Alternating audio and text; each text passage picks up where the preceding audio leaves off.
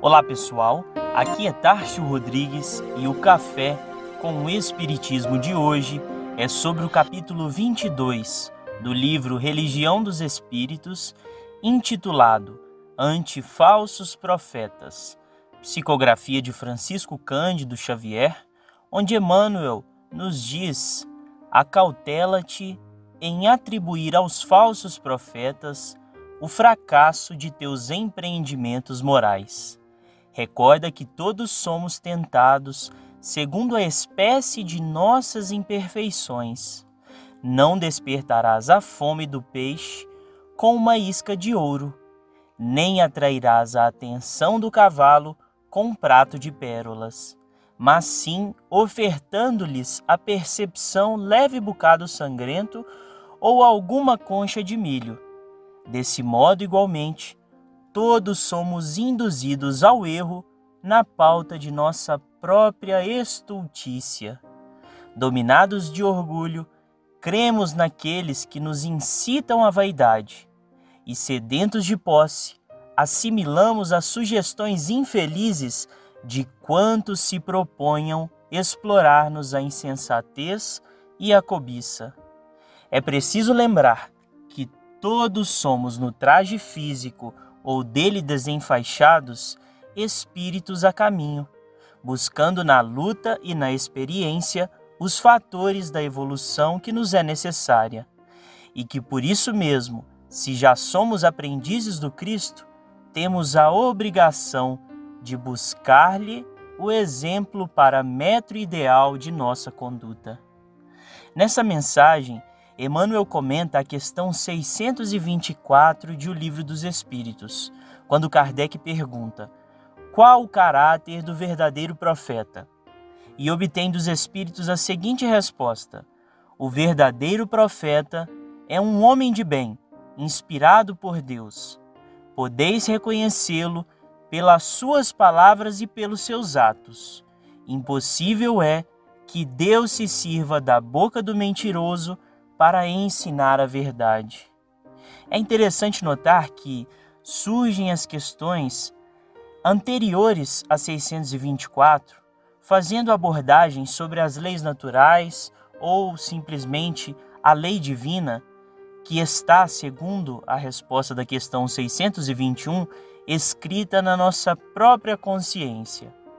É muito comum nós nos apegarmos às revelações contidas na Bíblia ou até mesmo no livro dos Espíritos, mas sabemos que bastaria ouvir a nossa própria consciência e dela fazer uso para agir corretamente e entender o mundo à nossa volta. Mas então, por que temos falhado tanto e precisamos de que alguns homens venham revelar essas leis?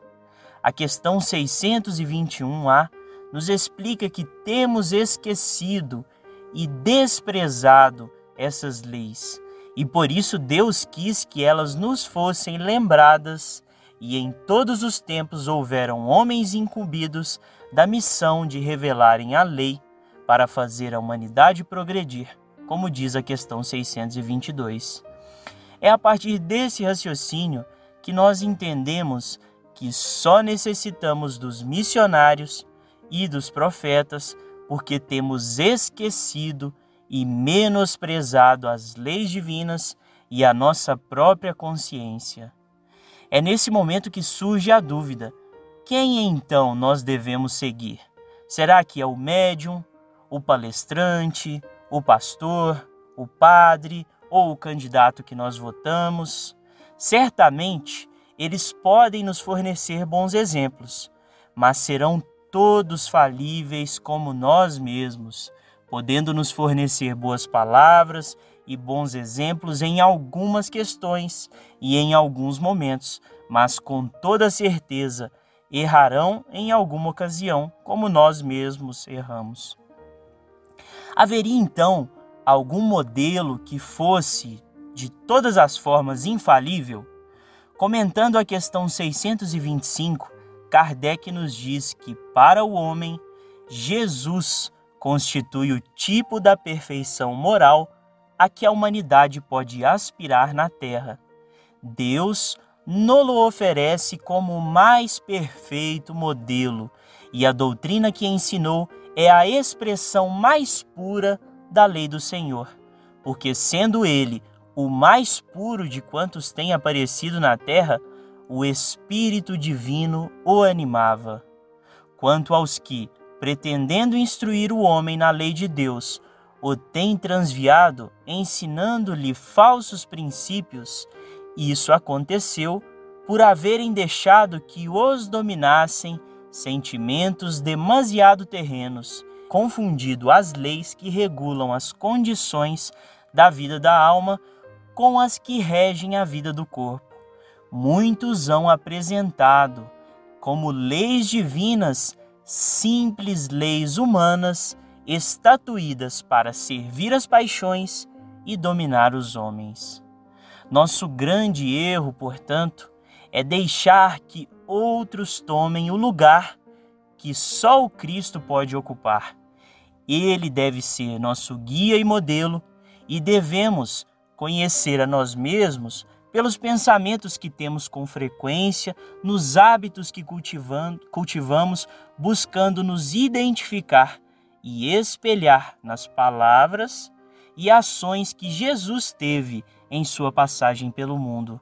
Como diz Emmanuel neste capítulo que comentamos, procuremos, pois, o Mestre dos Mestres como sendo a luz de nosso caminho e cotejando com as lições dele, avisos e informes, mensagens e advertências que nos sejam endereçados desse ou daquele setor de esclarecimento, aprenderemos sem sombra que a humildade e o serviço são nossos deveres de cada hora, para que a verdade nos ilumine e para que o amor puro nos regenere, preservando-nos por fim contra o assédio de todo o mal. Fiquem com Deus e até o próximo episódio do Café com o Espiritismo.